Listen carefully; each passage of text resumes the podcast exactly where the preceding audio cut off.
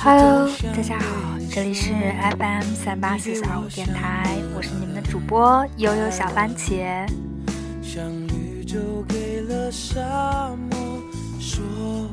嗯，在四月三十号的时候，我们的电影青春电影《左耳》就要上映了。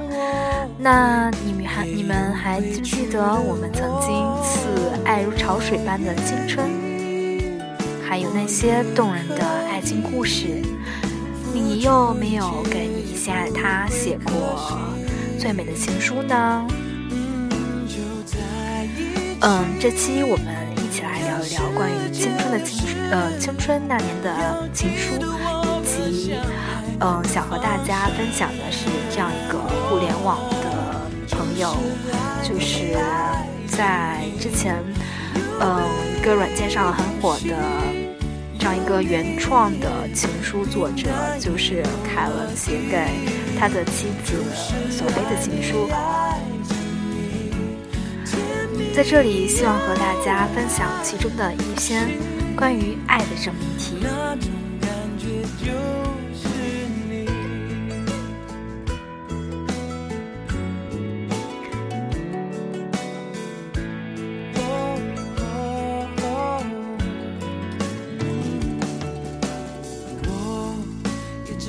凯文说：“亲爱的索菲，有人问我什么是爱，我答不出。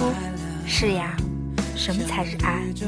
如果这是一道问答题，百度、Google、Wiki 有各种各样对的答案。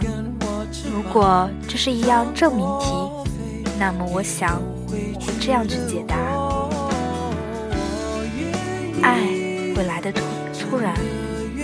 有一种直击内心的力量，那种感觉很奇妙，就像每一首情歌。仿佛都是为我们而唱。看偶像剧的时候，会不自觉地把女主角想象成你的模样。听过的每一个故事，都想给你讲；走过的每一个地方，都急着跟你分享。会因为你的笑容欣喜，看到你难过神伤。喜欢拨乱你的头发，喜欢看你做发时候的模样。手毛。脚乱，天冷了，只要你微微缩一缩肩膀，我会马上把你拉进我的胸膛。亲爱的索菲，我觉得这些都是爱你的证据，我把它们写下来，点一滴的累积，用心去珍藏。嗯，以上的所有。关于凯文给索菲的纸扎情书，都是来自于原创凯文的纸扎情书，以此来作为借鉴和分享。那关于你的时差情书，关于你的爱情故事，也欢迎大家来投稿，嗯，分享你的爱情喜悦。